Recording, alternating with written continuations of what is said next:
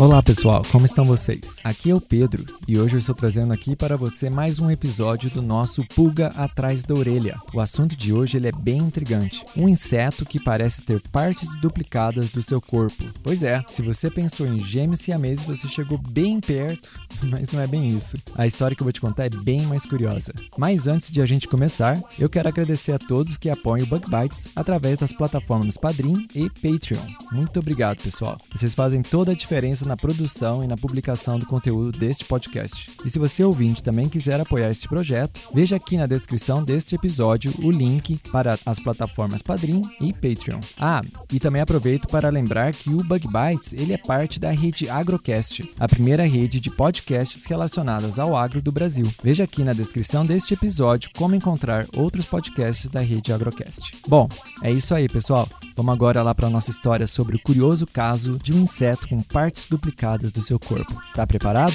Vamos lá!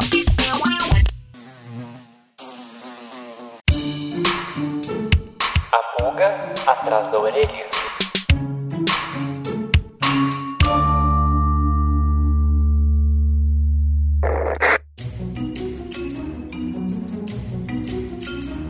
Mas já que eu falei aí de gêmeos siameses, né? Você também ficou com essa pulga atrás da orelha. Eu sei que não é bem o assunto de hoje, mas eu fui procurar saber se existem gêmeos siameses no mundo dos insetos. E sim, eu encontrei que existem. Existem registros de insetos em que o indivíduo ele tem partes do corpo duplicadas, ou melhor, dois indivíduos né, compartilham parte do seu corpo, tão, estão ligados entre si. Então, por exemplo, eu encontrei que o pesquisador né, e fotógrafo Alex Wild ele publicou em seu blog uma foto de uma formiga cortadeira em que dois indivíduos compartilham o mesmo abdômen. Nesse caso, a formiga é uma formiga do gênero Acromyrmex, que a gente conhece aí pela, pelo nome popular de formiga quem-quem. O professor Rodrigo Feitosa, que hoje trabalha lá na Federal do Paraná, ele comentou que essa formiga da foto, que você também pode encontrar aqui na descrição do episódio nas nossas redes sociais, ela foi coletada viva, essa formiga, junto com outros companheiros do ninho que estavam procurando alimento. Pois é, apesar dessa estranha formação do corpo, essa formiga ela parecia que estava exercendo atividades comuns na colônia. E uma questão que eu achei bem interessante que foi levantada no blog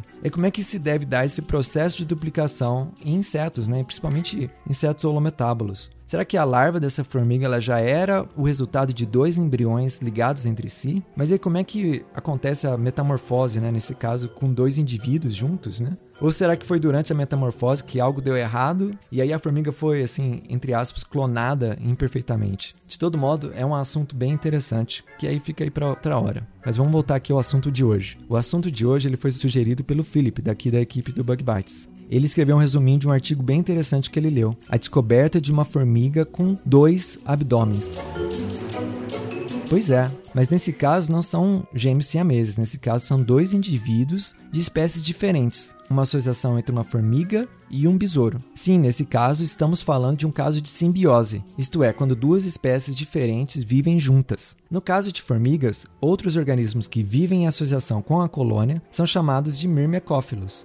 E no caso de Myrmecófilos, os besouros eles são grande destaque, especialmente os besouros da família Staphylinidae. Geralmente, insetos myrmecófilos costumam empregar um disfarce químico, secretando substâncias que a gente chama de apaziguadoras, isto é, que diminuem a chance de um ataque das formigas e que os deixam passar desapercebidos. Mas alguns outros insetos myrmecófilos têm uma estratégia diferente. Eles têm um corpo bem protegido com uma carapaça rígida e membros curtos para evitar né, mordidas da formiga. Mas a espécie que a gente vai falar hoje, a espécie Nymphister cronaueri, emprega uma técnica bem diferente. Ele se assemelha ao abdômen das formigas. Ou melhor, eu falei abdômen antes também, mas o termo técnico, o termo correto para essa parte da formiga onde fica o ferrão é gaster. Mas como é que isso funciona? Como que funciona essa simbiose? A história é a seguinte.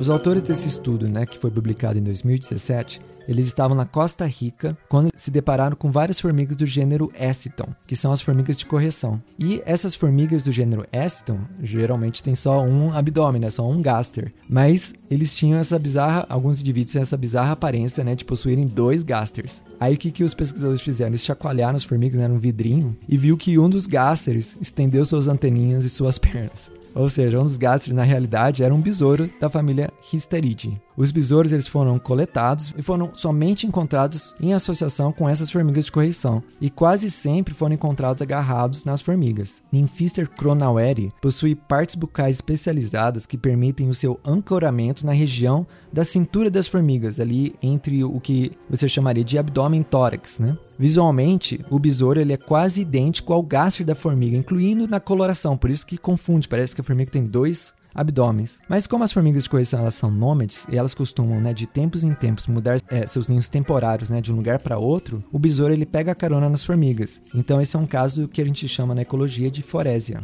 E essa é uma das vantagens que os autores levantaram para esse tipo de associação. É interessante notar, contudo, que esses besouros eles são encontrados principalmente em viagens noturnas que essas formigas de correição fazem. Além disso, as formigas de correição do gênero Eston não têm muita boa visão, inclusive operárias têm olhos bem reduzidos. Então tem aí outra pulga atrás da orelha. Então por que, que será que esse besouro imita tão bem o visual do gastro das formigas? Já que tá escuro, as formigas não enxergam direito, qual que será que é a vantagem, né? E essa é uma questão que ainda está em aberto, fica aí para você também hipotetizar. E para quem aí ficou curioso, olha lá nas nossas redes sociais que tem links para esse estudo, links para as fotos do besouro e também para essas formigas siameses que eu falei mais cedo aqui no episódio. É isso aí, essa foi a curiosidade de hoje para você e não deixa de checar aí as anotações aí na descrição do episódio e nas nossas redes sociais. Tá legal? Até o próximo episódio. Tchau.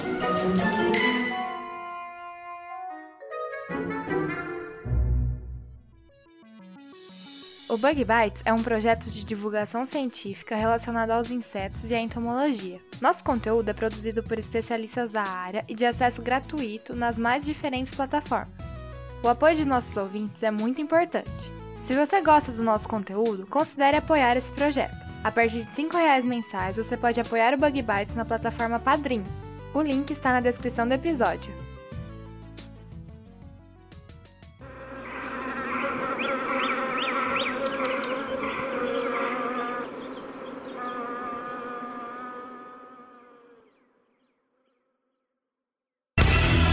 Este podcast foi editado por Orelha, o Estagiário. Edições de podcasts e criação.